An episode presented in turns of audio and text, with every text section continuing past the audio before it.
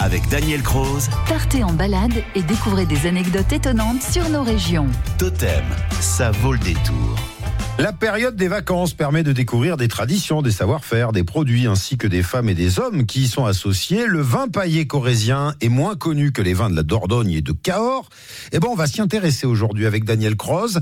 Vous nous emmenez à Quessac-les-Vignes, village corésien au-dessus de Beaulieu-sur-Dordogne, qui compte euh, des vignerons. Alors, racontez-nous cette histoire. Comment est né le vin paillé? Alors, il y avait autrefois à Quessac un bistrot de campagne à l'ancienne qui s'appelait tout simplement le vin paillé. C'était encore le nom d'un apéritif qu'on y proposait presque exclusivement. Un rouge d'un brun sombre qui avait un bouquet de noix, d'abricots, d'écorces d'orange et d'épices. Il se révélait assez doux et son goût léger rappelait quelque peu le madère pour sa légère oxydation. Mais il n'était alors confectionné que localement par quelques viticulteurs, complétant leurs revenus qui provenaient des fraises, du tabac et des noix. On se le procurait dans les environs, sur les marchés à Beaulieu et à Meissac, tandis qu'il était apprécié avec les desserts et un apéritif. À cette époque, les raisins récoltés finissaient de mûrir sur une litière de paille, dans une grange assez chaude, mais bien ventilée, ou un grenier pendant plusieurs semaines. Ils se flétrissaient, et ce qui en subsistait avait une forte teneur en sucre. Ils ressemblaient à des raisins secs, et on les pressait ensuite à l'approche de Noël. On les laissait fermenter pendant deux mois environ, dans la fraîcheur de l'hiver, avant de les stocker pendant deux ans dans une cuve ou des barriques. C'était donc le vin paillé. Alors, on a vu que son histoire est liée à un bistrot. Euh, le bistrot a fermé, le vin a survécu? Oui, le vin a survécu et des paysans continuèrent à confectionner ce vin. Certains d'entre eux décidèrent de s'associer pour le commercialiser à nouveau et se regroupèrent en 1997 dans un syndicat.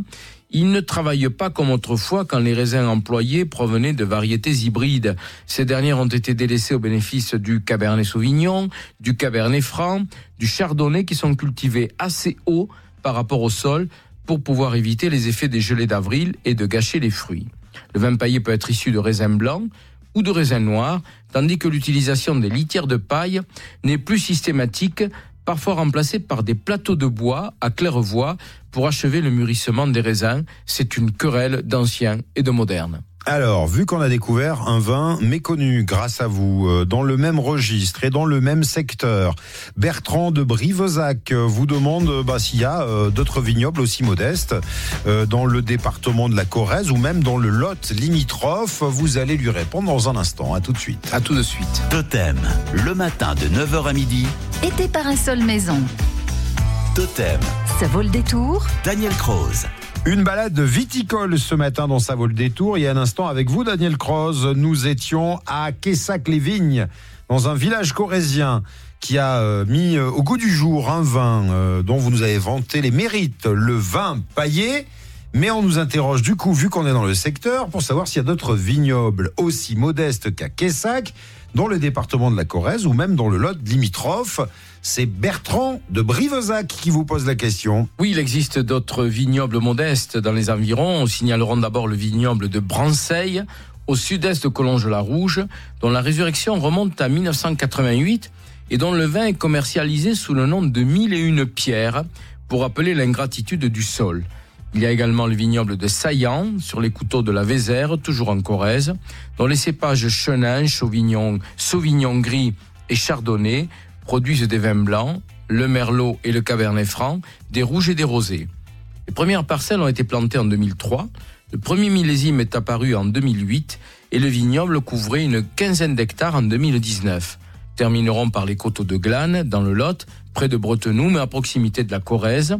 Ce vignoble ne s'étend que sur une trentaine d'hectares, avec un encépagement constitué de 45% de merlot, 40% de gamay et 15% de ségalin, qui est un croisement obtenu dans le Bordelais entre les vieilles variétés de Jurançon noir et de Portugais bleu qui étaient assez courantes dans la région autrefois. Tout cela est à consommer avec modération, mais vous savez, euh, profiter des bonnes choses sans en abuser, euh, je le sais, Daniel Croze.